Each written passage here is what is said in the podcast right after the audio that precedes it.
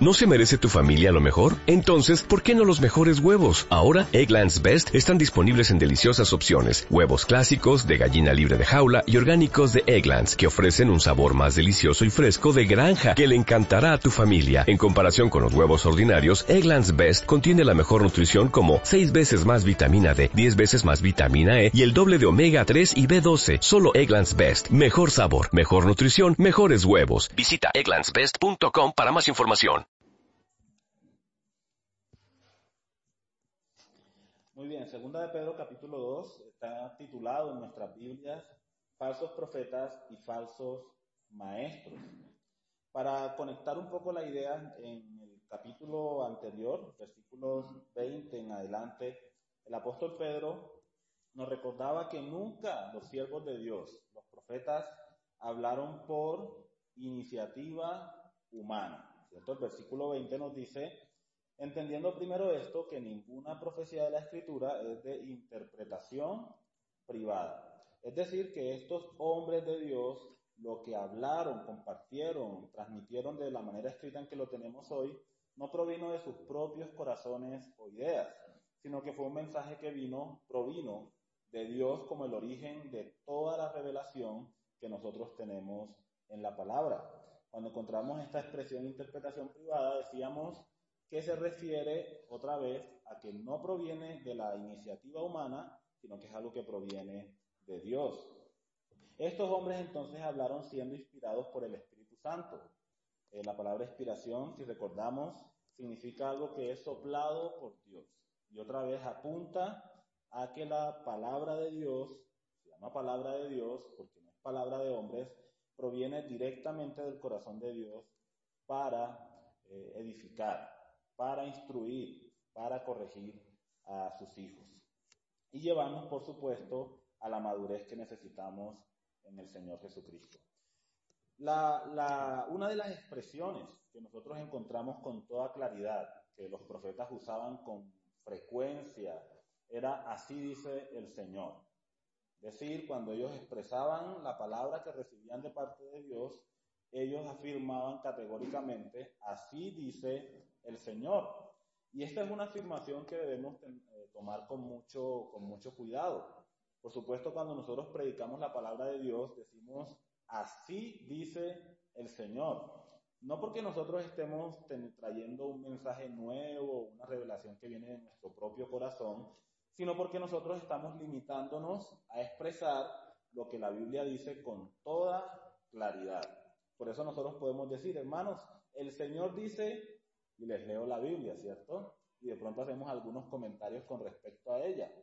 Pero podemos decir con seguridad, el Señor dice, porque tenemos su palabra. Estos hombres también recibieron la palabra de Dios y por eso una vez más con toda, con toda seguridad, con plena certeza de que era un mensaje divino, ellos expresaban esta realidad.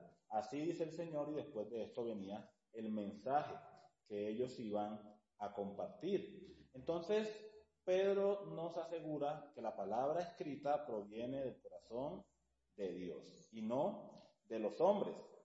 Y encontramos entonces el versículo 1, en el cual el apóstol Pedro hace un contraste entre la palabra de Dios que viene de los apóstoles y de los profetas y ahora la palabra que proviene de otras personas que afirmando hablar en nombre de Dios no lo están haciendo realmente. ¿Qué dice el apóstol Pedro en el versículo 1? Dice, pero hubo también falsos profetas entre el pueblo. Falsos profetas entre el pueblo. Así que Él nos dirige en este momento al Antiguo Testamento. Y nos dice que en medio de la nación de Dios, el pueblo de Dios, hubo, por supuesto, eh, profetas genuinos, los que se mencionan en el versículo 21, que no hablaron por su propia voluntad, pero que también hubo falsos profetas. Ahora, para que nosotros entendamos un poquito mejor lo que tiene que ver con esto de la profecía, de lo que es un profeta o, la labor, el papel que un profeta cumplía, me gustaría que miremos algunas cosas relacionadas con, con eso, para que tengamos una mejor claridad al respecto. ¿Qué es un profeta? En el Antiguo Testamento, en el idioma hebreo que fue escrito en el Antiguo Testamento, habían tres palabras que se utilizaban para referirse a la persona del profeta y la labor que esta persona cumplía. Una de esas palabras es la palabra Navi, que no estoy seguro si esa es la pronunciación porque no, soy hebreo y no he estudiado la lengua, pero es la palabra Navi, que significa uno que es llamado. Y hace referencia a que un profeta era una persona no que recibía este, esta clasificación de profeta por alguna especie de linaje, como por ejemplo los sacerdotes. Los sacerdotes venían todos de la tribu de Leví y uno a otro, bueno, de la tribu de Leví y en medio de la tribu de Leví a un hombre llamado Aarón y todos los descendientes de Aarón podían ministrar como sacerdotes en el templo. Por supuesto, ellos debían cumplir algunas condiciones para que ese servicio que ellos hacían en el templo fuera conforme a la voluntad de Dios. Pero la posición de sacerdote venía de, linaje. Pero no es así en el caso de los profetas, sino que el profeta era alguien que era llamado directamente por Dios para cumplir con esta labor de profeta, de siervo o de varón de Dios. Entonces, él no se llamaba a sí mismo, no se escogía a sí mismo y no era una sucesión de descendencia. Era una persona llamada por Dios para esta labor. Otra de las palabras que encontramos también es la palabra ra, que significa vidente. Claro, esa expresión vidente en nuestro tiempo tiene una connotación bastante negativa. Eh, usamos esta palabra para hacer referencia a personas que se comunican con los muertos, que miran en el sapo, ¿cierto? Abren el sapo y dicen, el sapo dice que mañana va a llover, o que miran, revuelven el tinto, le dicen tómese, y luego le dicen el tinto dice que usted es una persona chévere o una persona que no es chévere y va a tener prosperidad material y todas esas cosas. Pero en el uso que la palabra de Dios le da a estas personas eh, como videntes, se refiere a personas que veían eh, un mensaje o veían una revelación transmitida por Dios y que su propósito era comunicarla al pueblo. Cuando hablamos de revelación, la palabra revelación significa quitar el velo. Como que Dios muestra a estas personas una cierta realidad o un mensaje que Él desea transmitir con absoluta claridad y estas personas luego eh, comunican esa información a la persona que Dios mandó ese mensaje. Entonces no se trata de consultar a los muertos, de ver en, en todas estas cosas ocultas, sino que se trata otra vez, hacer referencia a poder percibir este mensaje de Dios para comunicarlo. La otra palabra es la palabra asa, que también significa vidente. Hay un término adicional que en el Antiguo Testamento se utiliza para referirse a los profetas, y es el término varón de Dios. Otra vez haciendo alusión a que esta persona que es llamada por Dios y que es un vidente de la, de la revelación de Dios que Dios quiere comunicar a través de él, es una persona que tiene como propósito único y exclusivo servir a Dios. Por eso es un varón de Dios, el profeta. En el idioma griego, que es el idioma en el que está escrito el Nuevo Testamento, la palabra que se utiliza para hacer referencia a estos hombres que comunican el mensaje de parte de Dios es la palabra profetes, que no sé si la estoy pronunciando bien a claro y que se parece un poquito a nuestra palabra en español, y que la palabra significa básicamente uno que habla en nombre de otro. La palabra profeta significa uno que habla en nombre de otro. Así que eh, el, el término profeta en sí no hace alusión a alguien que está hablando en nombre de Dios, sino que el término incluso lo utilizaban en otros contextos para hacer referencia a una persona que hablaba en nombre de otra. Y en muchos casos, especialmente en el Antiguo Testamento lo vemos, personas que hablaban en nombre de dioses falsos. Según una información que consultaba en, hace algunos días, generalmente los reyes en sus cortes tenían un grupo de personas que ellos consideraban que estas personas eran capaces de ver el futuro que podían usar estas herramientas de adivinación ocultas y estos reyes paganos rodeaban su corte de este tipo de personas para que ellas les indicaran si debían ir a la guerra o no debían ir a la guerra, si tenían en cuanto a una decisión que tomar, cuál era el, mejor camino que ellos debían seguir. Pero también los reyes lo hacían por una, por una función política. en estos pueblos generalmente aparecían algunas personas que tenían algún tipo de inconformidad con el rey. Y de pronto ellos en sus mensajes podían afirmar que el Dios X o el Dios Y les había dicho a ellos que lo que el rey estaba haciendo era incorrecto. Y de esa manera estas personas podían generar inconformidad en el pueblo para que el pueblo se sublevara contra el rey. Entonces lo que hacían estos hombres era eh, pagar muy bien a estos adivinos, entre comillas, profetas, e incluso a esos que eran una especie de profetas independientes, eh, llenarlos de dones y de regalos, para que ellos hablaran y dijeran lo que era conveniente al trono en particular que los estaba eh, comprando. Si nosotros recordamos un episodio en el Antiguo Testamento respecto a un profeta llamado Balaam, y estaba un rey que dijo, yo necesito que Balaam venga y me maldiga al pueblo de Dios. Entonces envió presentes a este hombre y lo llenó de, y, y produjo ambición en el corazón de Balaam con muchas, con muchas pertenencias materiales, bienes materiales, y Balaam poco a poco permitió que su corazón se dejase seducir por estas cosas y terminó favoreciendo a este rey en los designios y en los eh, en las profecías, en los mensajes que él iba a dar.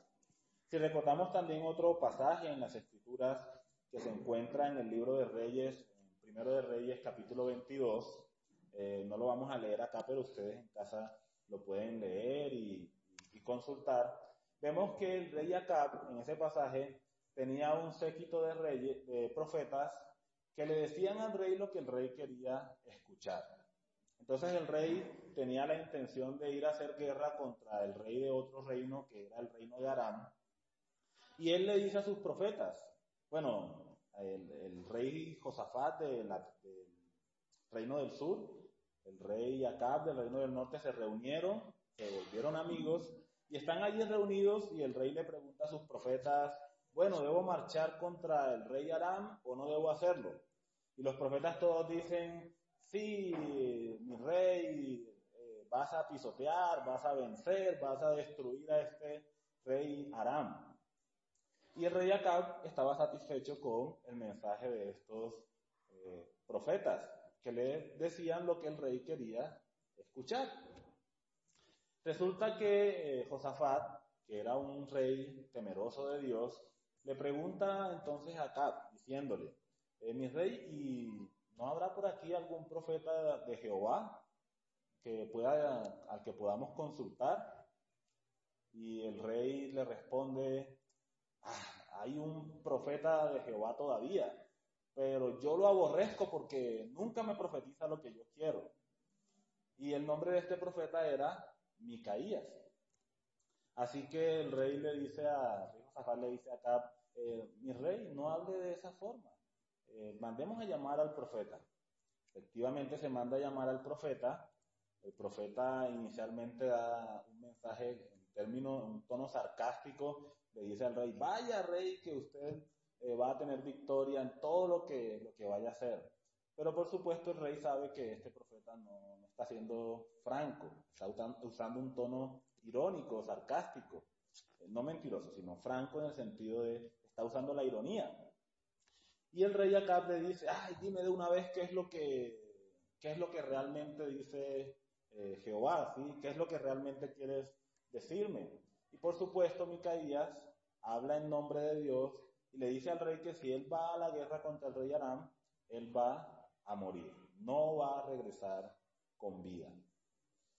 Sin embargo, el rey Acab no escucha el consejo de Dios y el rey Josafat que le acompaña se deja llevar por la alianza que había hecho con este rey, se deja llevar y también corre peligro su vida mientras están allí combatiendo contra el rey Entonces, esto nos muestra un poquito acerca de, las características de los profetas de Dios allí en la nación de Israel. Generalmente cuando nosotros vemos a los profetas del Antiguo Testamento, lo vemos como personas en un sentido solitarias, eh, En, comparación con este efecto de tener profetas en nuestra, en la corte del rey, 400 tenía acá allí. Y la pregunta era, ¿cómo 400 hombres pueden estar equivocados? Y solamente un hombre puede tener la razón. La respuesta, por supuesto, no está en el hombre. La respuesta está, por supuesto, en que esta persona estaba hablando un mensaje de parte del Dios de los cielos. Y estos otros hombres eran realmente unos mentirosos. Entonces, hermanos, el profeta se le ve como ese hombre allí solitario, sentido de que no está en la corte del rey para adular al rey, sino que está puesto por Dios, llamado por Dios, para ver el mensaje de Dios y compartirlo con toda confianza y seguridad. Muchas veces los profetas no eran eh, alabados en medio del pueblo. Uno pensaría, bueno, si es un hombre de Dios, esta persona va seguramente a ser recibida por el pueblo sin ningún tipo de inconveniente. Pero en el libro de Ezequiel nosotros vemos a este profeta al cual Dios le dice, yo tengo que hacer tu frente como de diamante, porque tú vas a hablar a un pueblo de frente dura, de corazón duro, un pueblo que no te va a escuchar. Y este profeta tiene que ir al pueblo sabiendo de antemano que este pueblo no va a recibir su mensaje. ¿Cómo se sentiría este profeta? ¿Cómo me sentiría yo si Dios me encargara a mí esa misión? ¿Cómo se sentiría usted, mi hermano, si Dios le, dijera, te he llamado para que me sirvas como varón de Dios, como profeta de Dios, y yo te voy a enviar a ti a una nación, pero ten por seguro que ellos no te van a escuchar. Eh, pero esto es parte del propósito de Dios, por supuesto. Eh, para mí eso sería frustrante. Yo le diría al Señor, Señor, entonces ¿para qué me envías? Igual no van a escucharme. ¿Qué propósito tiene que tú me mandes allí si ellos no van a prestar atención a tu palabra. Y, esto es una característica de estos profetas. Ellos tenían que comunicar el mensaje de Dios, les gustara a ellos o no les gustara, incluso tenían que comunicarlo, le gustara al pueblo o no le gustara. Era, era, era para ellos un asunto de fidelidad a la palabra de Dios. Ellos no podían modificarla, no podían cambiarla ni ponerla de acuerdo a su, su a su deseo o suavizarla. Ellos tenían que comunicarla tal como la palabra de Dios había sido expresada. No tenían la potestad de cambiar el mensaje.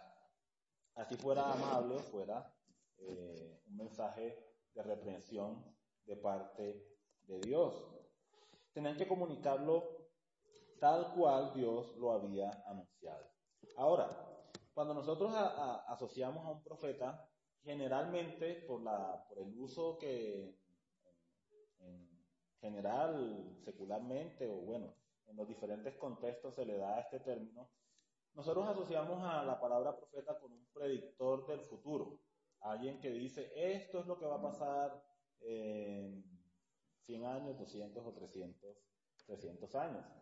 Y aunque la labor de profeta, por supuesto, eh, el, el mensaje de anunciar las cosas por venir está inmerso, está implícito dentro de la labor que el profeta hace, recordemos que eh, la labor en particular, específica que él debe hacer es comunicar, transmitir la palabra de Dios. Ahora, si este mensaje tiene relación con eventos del porvenir, el profeta los va a comunicar. Si es una, un mensaje para una situación presente, el profeta lo va a comunicar. Es decir, si el mensaje es futuro o es de una situación presente, eh, es indistinto a la labor del profeta. Su labor realmente es la de comunicar esta revelación recibida de parte de Dios y que por supuesto en muchos casos tiene connotaciones futuras. Pero por ejemplo, los profetas, profetas como Isaías, profetas como Amós, profetas como Joel, aunque anunciaron cosas del porvenir, ellos también interpretaban para su contexto presente la voluntad de Dios en medio de las, de las circunstancias que eh, se estaban presentando. Y les doy, les doy un ejemplo. En el caso del profeta Isaías, en el contexto histórico en que el profeta Isaías desarrolló su ministerio, había un imperio que era el imperio que en el momento tenía las riendas de, de muchas de las naciones, entre ellas la nación de Israel y la nación de Judá. Y este imperio era el imperio asirio. En medio de todo lo que estaba pasando, de las batallas, de las guerras, de las amenazas de que Israel podría ser conquistada y desaparecer, había mucha inquietud en el corazón del pueblo. E Isaías trae el mensaje de Dios para recordarle al pueblo que todas esas cosas que están pasando están bajo el control, la soberanía y la potestad de Dios.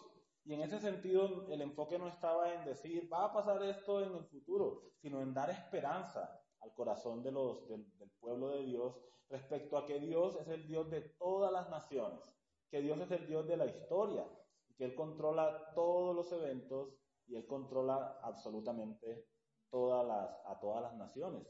Él es el rey de reyes y señor de señores que gobierna sobre todo. Y el mensaje de Isaías se enfoca en ese, en dar esperanza en medio de esas circunstancias tan difíciles que vivían estas naciones. Entonces no siempre es un mensaje futuro, no siempre tiene que ver con eventos del porvenir, pero es transmitir la voluntad de Dios, la revelación de Dios a su pueblo.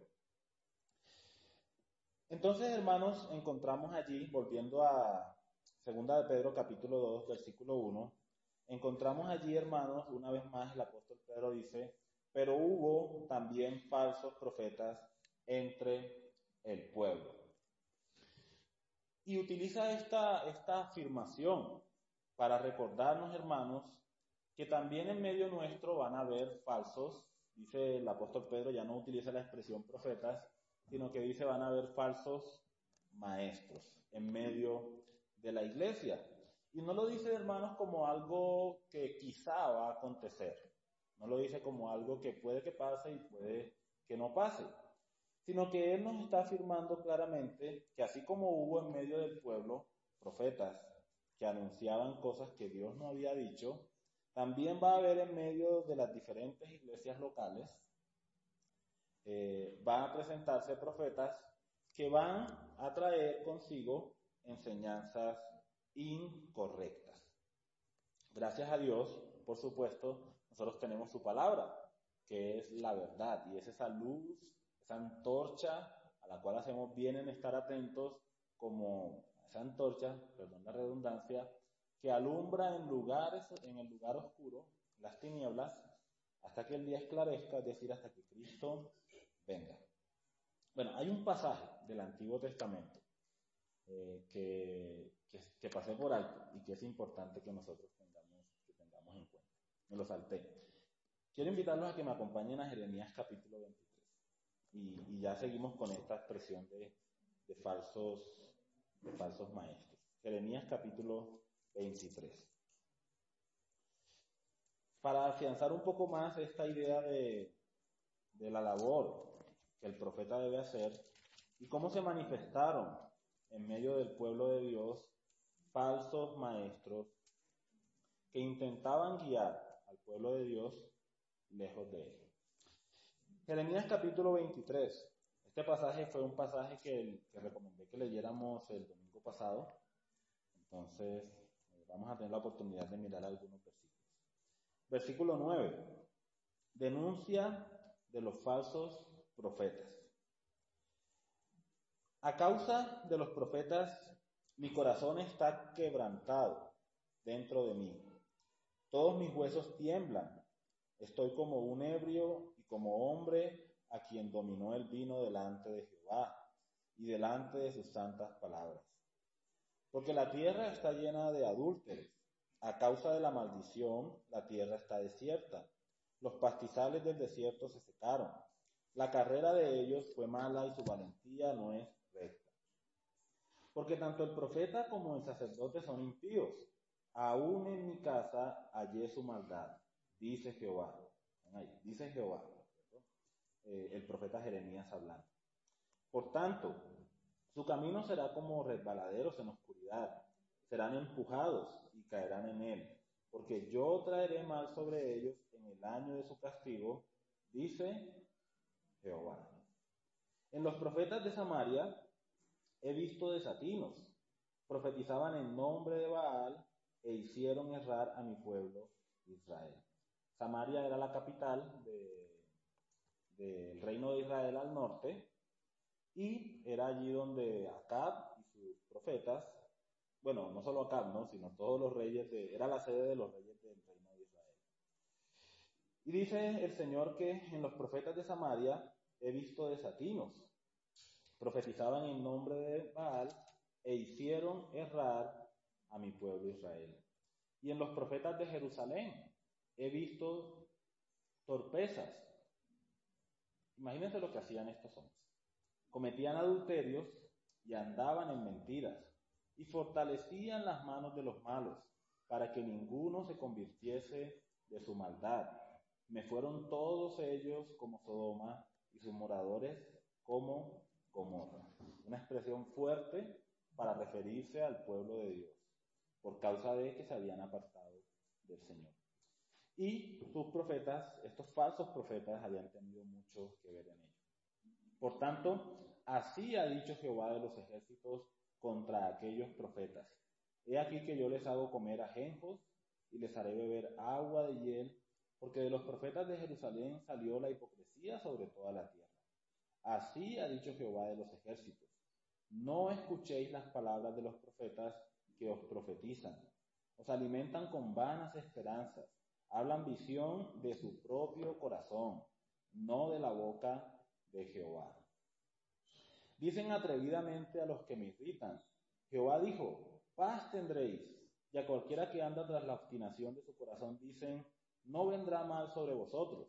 Un ejemplo de eso, lo que citábamos del rey Acab, que era un rey impío que aborrecía a Dios, y este hombre recibía de sus profetas halagos.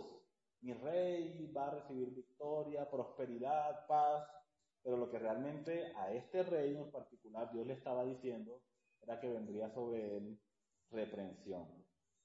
Porque, ¿quién estuvo en el secreto de Jehová y vio y oyó su palabra? ¿Quién estuvo atento a su palabra y la oyó? Es decir, ninguno de estos profetas tenía intimidad comunión verdadera con el Dios eterno. He aquí que la tempestad de Jehová saldrá con furor, y la tempestad que está preparada caerá sobre la cabeza de los malos. No se apartará el furor de Jehová hasta que lo haya hecho. Y hasta que haya cumplido los pensamientos de su corazón en los postreros días, lo entenderéis cumplidamente. Perdón, en los postreros días lo entenderéis cumplidamente. No envié yo a aquellos profetas, pero ellos corrían. Interesante esas expresiones, ¿no? Había enviado, pero ellos rápidamente iban allá a decir que Dios había hablado a través de ellos. Y yo no les hablé, pero ellos profetizaban. Pero si ellos hubieran estado en mi secreto, habrían hecho oír mis palabras a mi pueblo y lo habrían hecho volver de su mal camino y de la maldad de sus obras. ¿Soy yo Dios de cerca solamente, dice Jehová, y no Dios desde muy lejos? ¿Se ocultará alguno, dice Jehová, en escondrijos que yo no lo vea? ¿No lleno yo, dice Jehová, el cielo y la tierra? Yo he oído lo que ellos profetizan, perdón, lo que aquellos profetas dijeron, profetizando mentira en mi nombre, diciendo, soñé, soñé. ¿Hasta cuándo estará esto en el corazón de los profetas que profetizan mentira y que profetizan el engaño de su corazón? ¿No piensan cómo hacen que mi pueblo se olvide de mi nombre con sus sueños, que cada uno cuenta a su compañero, al modo que sus padres se olvidaron de mi nombre por Baal? Y aquí está algo muy común en medio nuestro, ¿no? Escuchamos a muchas personas que nos dicen, uy, yo soñé y Dios me reveló y yo fui allá en una visión al cielo y vi los campos llenos de flores y, soñé y soñé y soñé. Y a veces nosotros prestamos oído a esas expresiones. Ay, sí, sí, sí, ¿qué fue lo que soñaste? Pero fíjense lo que dice el Señor a estos falsos profetas, o a los profetas en general, para que sean cuidadosos con lo que expresan con sus labios. Él dice, el profeta que tuviera un sueño, cuente el sueño. Es decir, si yo algún día me sueño que voy al cielo, yo podría decirle a mis hermanos con, tranquilidad, preferiblemente no desde la predicación, pero en nuestras conversaciones, dice, oye, mira hermano que tuve un sueño tan raro, ¿cierto? Pero mucho cuidado con decir que es que Dios me dijo, o soñé algo que venía de, parte de Dios. Ay, sí hermano, imagínese que me soñé que me caí, me tropecé. Qué sueño tan curioso, ¿cierto? Nos podemos reír y todo, y no pasa nada, ¿cierto? Es un sueño, como cualquier sueño que nosotros pudiéramos tener. No tenemos ninguna pretensión de decir que es que Dios me está diciendo absolutamente nada. Entonces el profeta que tuviera un sueño, cuente el sueño. Y aquel a quien fuere mi palabra, cuente mi palabra verdadera. Y hay una distinción muy clara entre estas dos cosas, ¿cierto? El sueño de soñé, soñé, soñé, y no viene de Dios, y la palabra de Dios. Por supuesto, hermanos, nosotros tenemos la palabra de Dios aquí, y esa, esta palabra a la cual nosotros necesitamos prestar atención con todo nuestro corazón. Compara los sueños de los profetas eh, mentirosos con paja y compara la palabra de Dios con trigo, que es realmente el alimento, que es realmente lo que fortalece, que es realmente donde se pueden extraer cosas que son provechosas. ¿Qué tiene que ver la paja con el trigo? Dice Jehová. ¿No es mi palabra como fuego, dice Jehová, y como martillo que quebranta la roca? Por tanto, he aquí que yo estoy contra los profetas, dice Jehová, que hurtan mis palabras, cada uno de su más cercano. Y ahí pudiésemos seguir leyendo más y más y más y más. También en Deuteronomios, por ejemplo, Dios hace una advertencia a aquellos que dicen hablar en nombre de Dios y le dice al pueblo, ustedes tienen que estar muy atentos. Eh, Deuteronomio 18 y Deuteronomio capítulo 13, para que lo repasemos en casa. Ustedes tienen que estar muy atentos cuando alguien eh, proclama decir algo en nombre de Dios. Eh, primero, una prueba que se podía aplicar era, ¿se cumplió lo que este presumido o, este presunto? No, no digo presuntuoso en ese aspecto, sino este supuesto. ¿Se cumplió lo que este supuesto profeta ha dicho? Y si lo que el profeta había dicho usando el nombre de Dios, no se cumplía, esta persona tenía que ser puesta como una estatua, ¿cierto? Llena de piedritas, de piedrotas. Eh, tenían que lapidar a este hombre.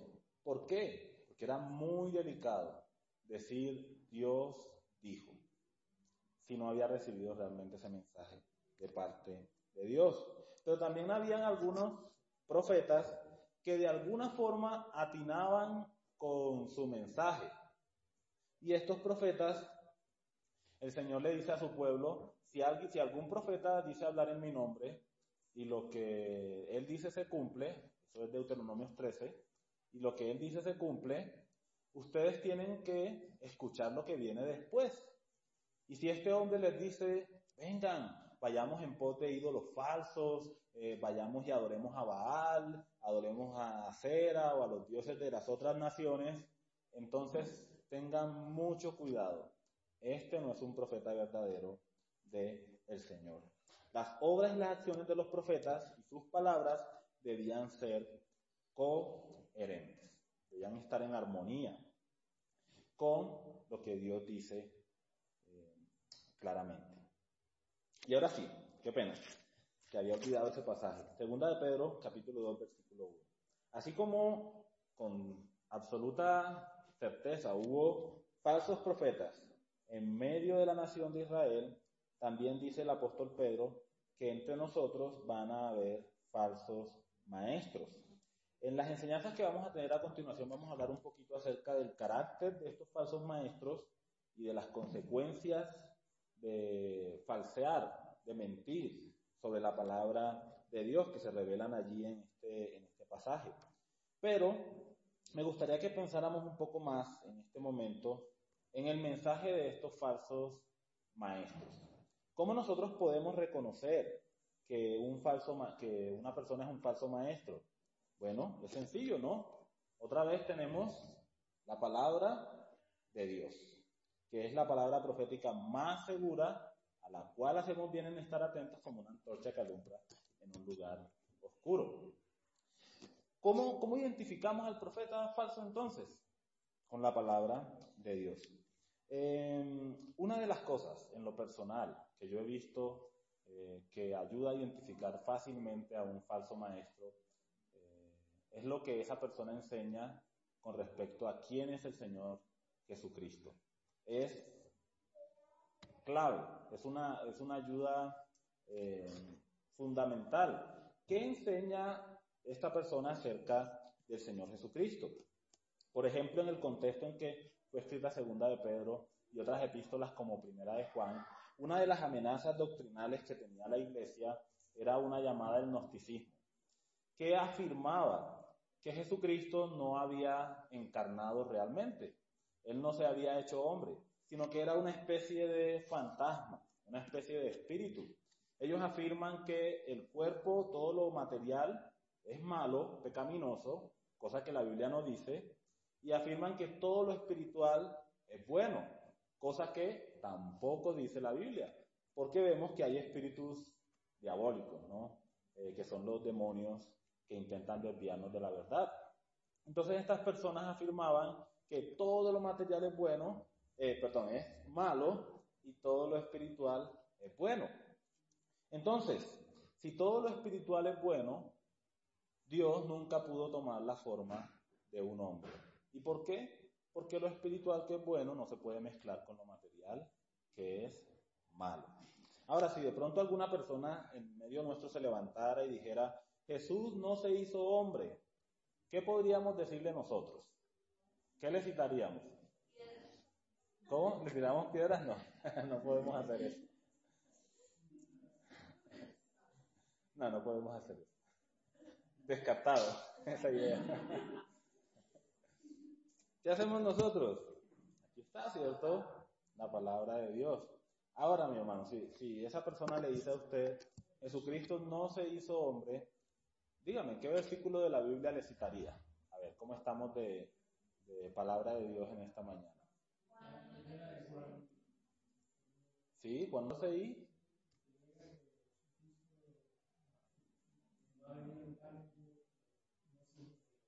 Ok, y eso está en primera de Juan, ¿cierto? Primera de Juan, que niega que Cristo ha venido en carne, no es de Dios. Y Juan capítulo 1, que está diciendo acá mi, mi esposita, que también habla acerca de la encarnación del Señor Jesucristo. En el principio era el verbo, el verbo era con Dios y el verbo era Dios. Y luego en el versículo 14 dice, y el verbo se hizo carne y habitó entre nosotros y vimos su gloria, gloria como del urigénito del Padre. Entonces no, no necesitamos tirarles piedras, ¿cierto? Necesitamos abrir la palabra de Dios y mostrar claramente lo que la palabra de Dios dice. Eh, no, es, es, eso no está autorizado para nosotros en la palabra. Entonces, seamos cuidadosos con eso. Eh, ahí está, ¿cierto? Claramente. Hay una secta, y la podemos llamar secta con seguridad, porque niegan la deidad del Señor Jesucristo, que afirma que Jesucristo es un ser creado, que no es Dios omnipotente, creador de los cielos y de la tierra, como claramente nos dice la palabra, sino que Él es un ser creado, que fue el primero en ser creado. ¿Cómo responderíamos nosotros, hermanos, a ver cómo estamos de, Biblia ante esa, ante esa afirmación de que Jesucristo es un ser creado? Filipenses capítulo 2, ¿qué dice Filipenses capítulo 2? Versículo 5 en adelante.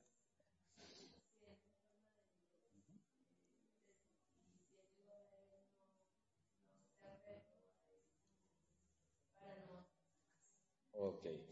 Dice la palabra allí en Filipenses 2, 5 en adelante, que Cristo siendo en forma de Dios, no estimó el ser igual a Dios como cosa que aferrarse, y, y decir igual a Dios no es una cosa que nosotros podamos mirar sin importancia. ¿Qué significa que Cristo es igual a Dios? Que es eterno como Dios, que es omnipotente como Dios lo es, que es omnisapiente como Dios lo es, que todos los atributos de Dios son atributos de Cristo, porque Cristo es Dios. Hay otra enseñanza también que afirma que Adán eh, es el Dios de toda la raza humana. Eso lo estudiamos en, en AFLED.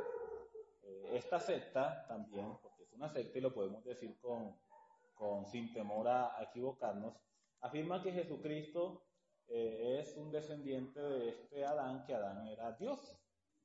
el padre Adán, lo llaman. Eso niega a Cristo como una persona singular, eh, como alguien que, como único en todo el universo por el hecho de ser 100% Dios, 100% hombre. ¿Cómo nosotros podríamos refutar ese hecho de llamar a Adán nuestro Padre Dios? Adán. Con una lectura con Génesis. Con una sencilla lectura de Génesis, ¿cierto? Capítulos 1 y 2. Ya, ahí está claro. ¿Qué pasó con Adán? Fue hecho imagen y semejanza de Dios, pero nunca se le dijo a Adán que era Dios. No, Adán no es Dios. Y bueno, y así podríamos citar muchas, muchas otras ideas que actualmente circulan en el mundo. Y, y, otra vez, la forma más clara, pienso, obviamente hay muchas otras enseñanzas bíblicas que se tuercen, ¿cierto? Que se desvirtúan, pero una enseñanza clara que nos ayude a identificar el mensaje de un falso maestro es lo que esa persona enseña acerca de quién es el Señor Jesucristo. Si la enseñanza acerca de Cristo, estamos en un lugar donde la enseñanza acerca de Cristo es falsa, no es conforme a la enseñanza de la palabra de Dios, tenemos que salir de allí corriendo, como si estuviéramos siendo perseguidos por el león, ¿cierto? Escapar con toda nuestra capacidad, con toda nuestra, nuestra velocidad, perdón, eh, escapar rápidamente de, de allí, porque no se nos está enseñando lo que la palabra de Dios dice. Y colocamos a Cristo como central, porque recordemos que el mensaje de la Biblia es un mensaje que desde Génesis hasta Apocalipsis anuncia la persona de Cristo y proclama que Jesucristo es Dios omnipotente.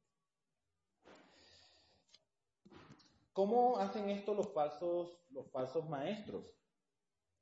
Dice el resto del versículo que introducirán encubiertamente herejías destructoras. Y nos muestra un poquito del método que ellos utilizan. ¿Cuál es el método que ellos utilizan? No es el de frontalmente decir, esto está mal, ¿cierto? Esto no es eh, lo que la Biblia dice y contradecir de esa forma la, palabra, sino que lo van a hacer eh, allí, ¿cierto? Sentaditos eh, al, lado del uno del otro, le va a decir, mire, esto que la Biblia dice no es lo que realmente la Biblia está, está diciendo. Por ejemplo, conocemos de primera mano un caso de una persona que en alguna iglesia una vez llegó y esta persona tenía la costumbre de tomar a los, a los hermanos después de la predicación con una corriente que no era bíblica eh, y de decirle a estos hermanos, mire que eso que están diciendo, que le están enseñando no es verdad pero no tenía, digamos, la valentía, la, la, la, característica de ir y, conversar, ¿cierto?, acerca del tema en particular que, que, que, no estuviera de acuerdo. Lo que hacía era indisponer secretamente a, los hermanos. Y hemos visto cómo personas proceden de esa forma. Un día simplemente en la iglesia eh, llega el momento que algunos dicen, nos vamos. Ay, ¿por qué se van, cierto? porque ya ese veneno de la falsa enseñanza ha, ido poco a poco eh, contagiando, ha ido poco a poco envenenando a las personas que, están allí en la, en, la congregación y de pronto uno dice, bueno, aquí es muy fácil darse cuenta, ¿cierto? Porque somos poquitos, pero a veces hay lugares, por ejemplo, nuestra, iglesia allí en el Tunal, eh, en que por el número de personas a veces es muy difícil darse cuenta de que esas cosas están pasando. Y por allá están estos falsos maestros usando de sagacidad, de malicia, para apartar a los creyentes de la verdad. Y obviamente no lo van a hacer eh, frontalmente. Ellos van a hacer concesiones si es necesario con nosotros. Por ejemplo, te van a decir, ah, sí, sí, claro, yo estoy de acuerdo con eso que usted está diciendo, ¿cierto? Eh, no sé si ustedes han tenido la oportunidad de conversar con personas de este grupo Testigos de Jehová, ¿cierto? Que son una secta. Eh, sin disculpas lo digo. Que son una secta. Y ellos han cambiado un poco su presentación del mensaje. Ellos ahora ya no se acercan a nosotros y nos dicen, no, no, no, eso no, no es así, sino que hacen concesiones con nosotros. Sí, claro, nosotros enseñamos que Jesús es, Dios. Sí, claro, nosotros enseñamos que Él es el Salvador. Sí, claro, nosotros afirmamos eh, esto y aquello. Pero si nosotros le abrimos la puerta, vienen con todo este veneno de falsa enseñanza a desviarnos de la verdad. Su forma de actuar es una forma sutil. Eh, y eh, bueno, y el término que usa aquí el pasaje, encubierto. Encubierto. Se parecen mucho a aquel a quien representan. Representan a Satanás, al diablo. Gálatas lo dice claramente. Gálatas dice que Satanás se disfraza como un ángel de luz y no es nada raro que sus seguidores se disfracen como siervos de la justicia. Satanás se disfraza como un ángel bueno y aparece ante nosotros sutilmente para traernos su engaño. No es nada raro que también sus seguidores se presenten a nosotros de una forma sutil para transmitirnos un engaño. Si recordamos en Génesis las palabras que Satanás usó para traer duda, sembrar duda en el corazón de la, mujer, ¿cuáles fueron? Palabras sutiles, palabras maliciosas. Eh, Dios les había dicho claramente, no comerás del fruto del árbol prohibido. Satanás le dice, ah, con que Dios te ha dicho que no comas del fruto del árbol prohibido, ¿cierto? Dios te ha dicho, sembrando esa, con su malicia y perspicacia, sembrando la duda en el corazón de la mujer. Y Pablo tenía miedo de la iglesia. Pablo decía que le preocupaba que así como Eva fue arrastrada por la mentira de Satanás, y por supuesto después Adán, así también la iglesia fuera desviada de su sincera fidelidad a Cristo.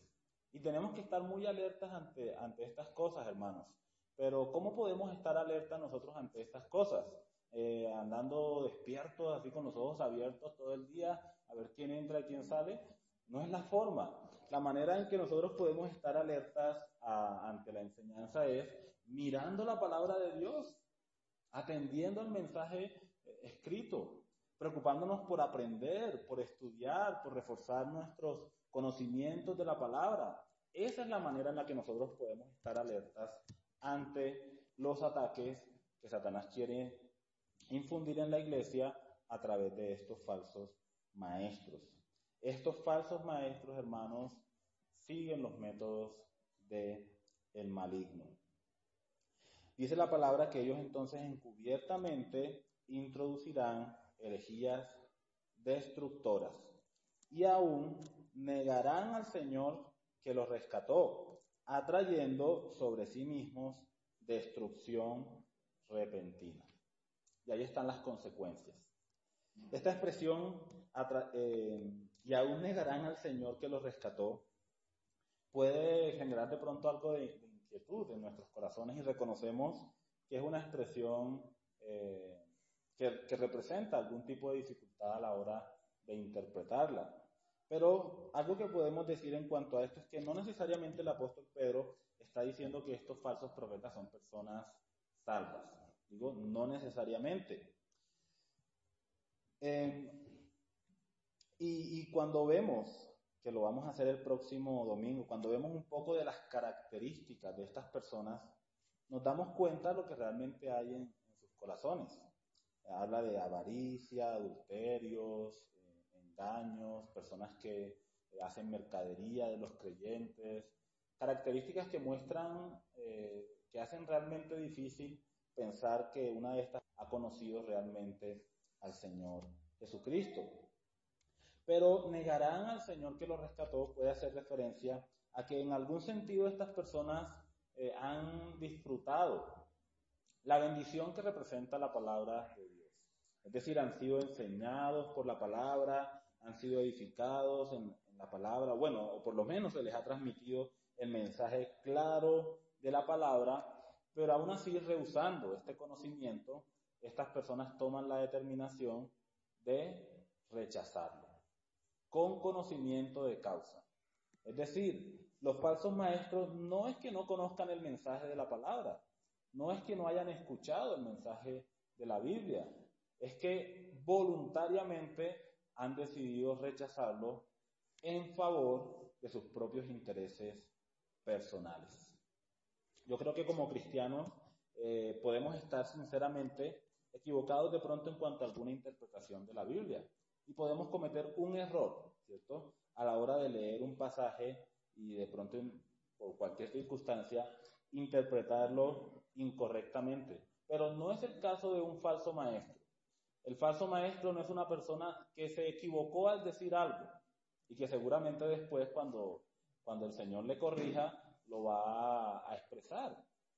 No es el caso, sino que este hombre es alguien que voluntariamente ha decidido negar y rechazar aquello que claramente ha aprendido de la palabra de Dios. Es alguien quien ha recibido la enseñanza de que Jesucristo es Dios y dice, ese mensaje no me conviene, no sirve a mis propósitos e intencionalmente busca la forma de traer adeptos, confundirlos y utilizarlos para sus propios propósitos pecaminosos. Esa es la clase de hombre que nosotros encontramos aquí. Alguien que rechaza claramente el mensaje de la palabra de Dios. ¿Cuál es entonces la exhortación aquí, hermanos, para nosotros como, como iglesia del Señor? A que estemos atentos a la palabra. Una vez más, es la misma invitación que el apóstol Pedro nos hace.